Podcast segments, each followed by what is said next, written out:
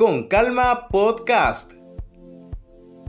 Nosotros generamos el debate, tú formas tu criterio.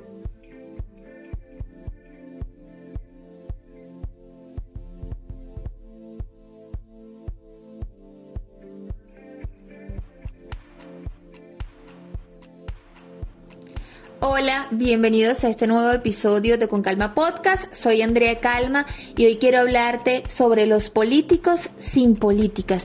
¿Te imaginas a un político que no tenga un plan de gobierno estructurado, bien diseñado, con respuestas a los diferentes problemas que encontrará una vez sea electo alcalde, gobernador, presidente de una nación? En mi país, en el mes de noviembre se celebrará un nuevo proceso electoral y ya es evidente que hay muchos candidatos en las diferentes calles de todo el territorio buscando votos. ¿Qué ofrecen esos políticos?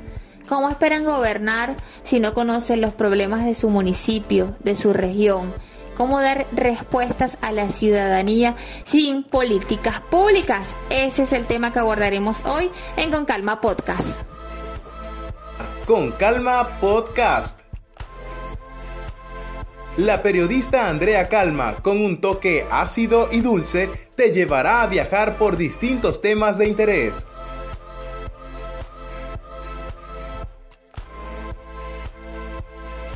Los políticos sin políticas son como un matrimonio sin amor, pura fachada. Tú puedes ver por fuera una familia perfecta, el esposo ideal, la esposa preciosa, que todo es sí mi amor, pero resulta que cuando están en la intimidad de su hogar, entonces no hay amor. Así pueden resultar perfectamente los políticos que llegan a un cargo de elección popular por el cual te convencieron, el cual te pidieron tu confianza, tu voto y cuando ya están ahí te dicen es que no puedo dar solución a los problemas del municipio, del estado, del país porque no tengo recursos. Entonces, ¿para qué Carrizo quisiste gobernar? ¿Para qué quieres ser gobernante si no tienes la capacidad de dar respuestas?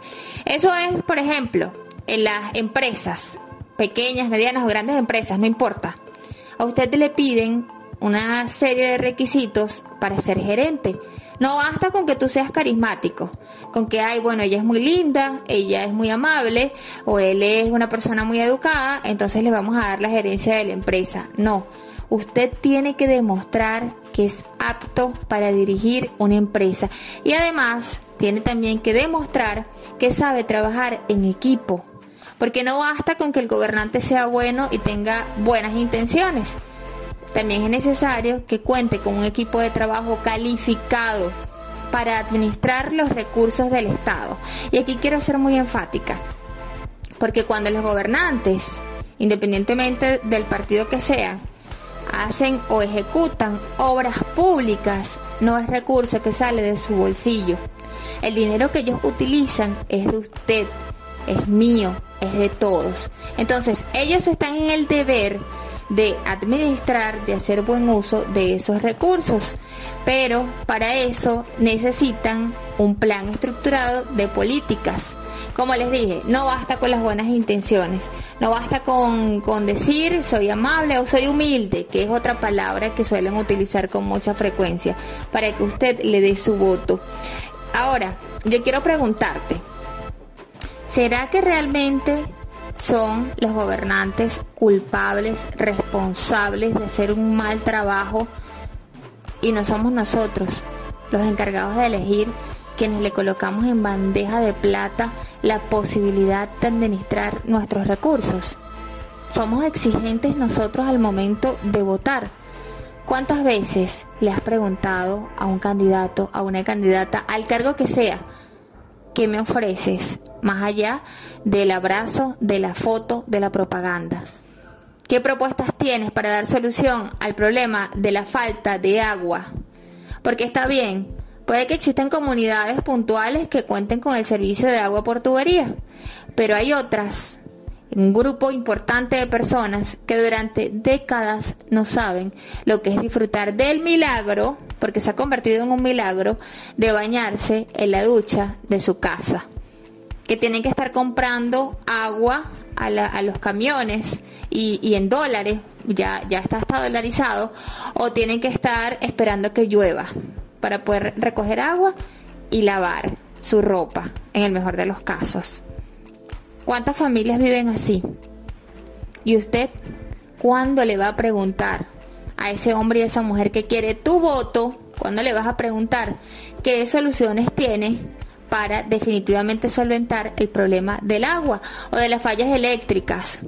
O del asfaltado de la ciudad que te daña los cauchos a ti amigo, que cuánto trabajo y sacrificio te ha costado comprar tus cauchos para que salgas a las avenidas y a las carreteras y te consigas con muchos huecos que van deteriorando esa inversión que tanto te costó realizar. ¿Y quién es el responsable? Ah, no es el alcalde, no es el gobernador, porque ellos no tienen la culpa, porque, bueno, hay un bloqueo económico o porque hay malas acciones desde el gobierno nacional, desde el gobierno central. Pero cuando estabas en la campaña, que querías que te diera mi voto, me prometiste el cielo y las estrellas. Y me dijiste, si no hay recursos, no importa. Lo sacamos, lo buscamos hasta debajo de las piedras. Y nos sentamos y hablamos con quien tengamos que hablar. Pero cuando llegó el momento de dar respuesta, los primeros 100 días fue la época de luna de miel de ese matrimonio que es solo una fachada. Y, y después, luego, no hay recursos, no hay dinero y bueno, yo veré cómo hago. Entonces, en la oportunidad que nosotros tenemos nuevamente en el caso venezolano y usted que está en otro país, cuando le toque sufragar, cuando le toque elegir a sus gobernantes, piense muy bien cuáles son los planteamientos que tiene ese candidato o esa candidata que está buscando que usted vote por él o por ella. ¿Qué ofrece? ¿Cuáles son sus planteamientos a nivel económico, por ejemplo?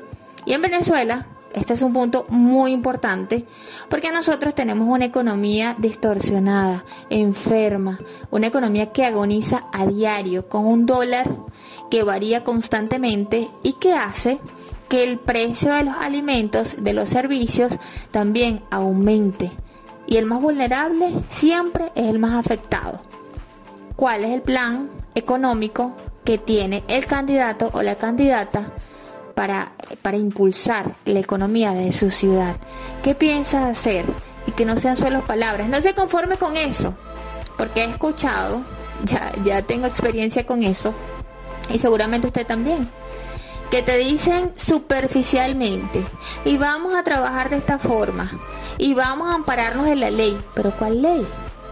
¿Realmente tienen conciencia de la responsabilidad que están buscando?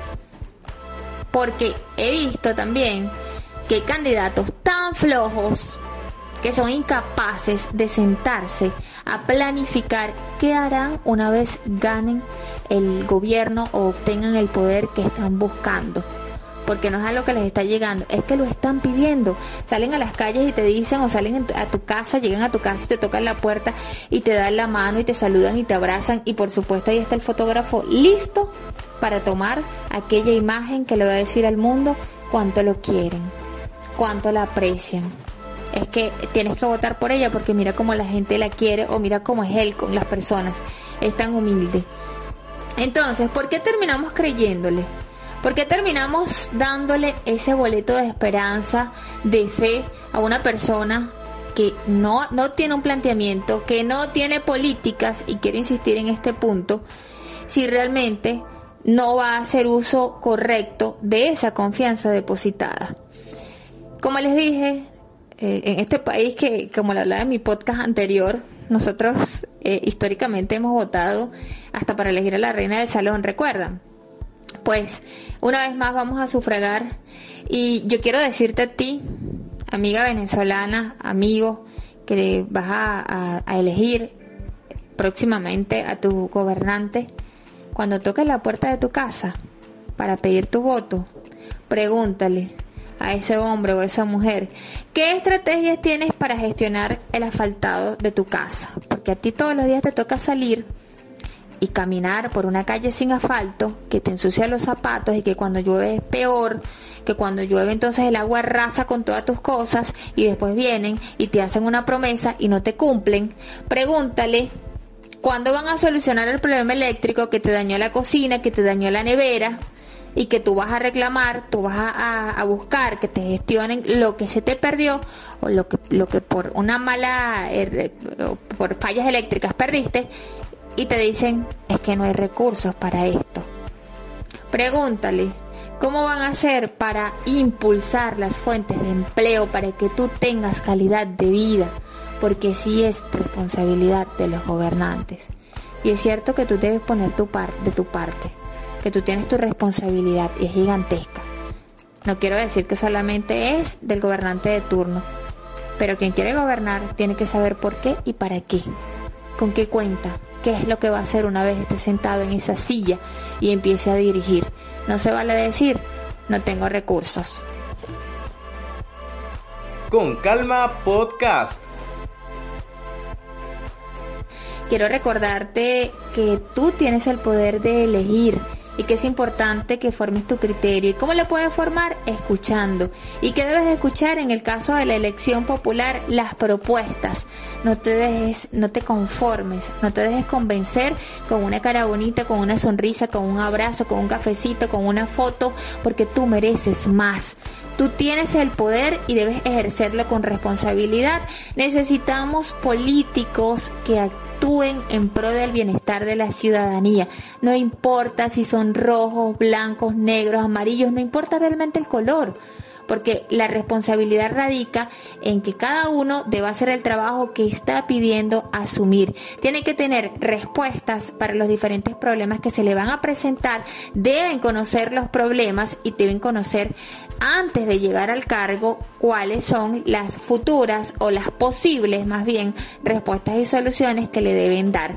No se vale decir una vez más y quiero ser enfática con esta palabra, no tengo recursos, porque ellos saben en lo que se están metiendo. Y nosotros como electores debemos ser responsables de elegir bien porque de esa elección va a depender el bienestar de la ciudadanía, va a depender que tú tengas una calle bonita, va a depender que el aseo o el servicio de aseo urbano funcione, va a depender que tú tengas un mejor empleo que tus hijos vayan a una escuela donde se le otorgue una buena educación y eso es lo que merecemos todos. Nunca, nunca te conformes con menos que eso. Gracias por haberme escuchado. Será hasta una nueva oportunidad de Con Calma Podcast en el lugar del mundo donde te encuentres desde mi corazón y desde mi alma. Gracias por tu tiempo.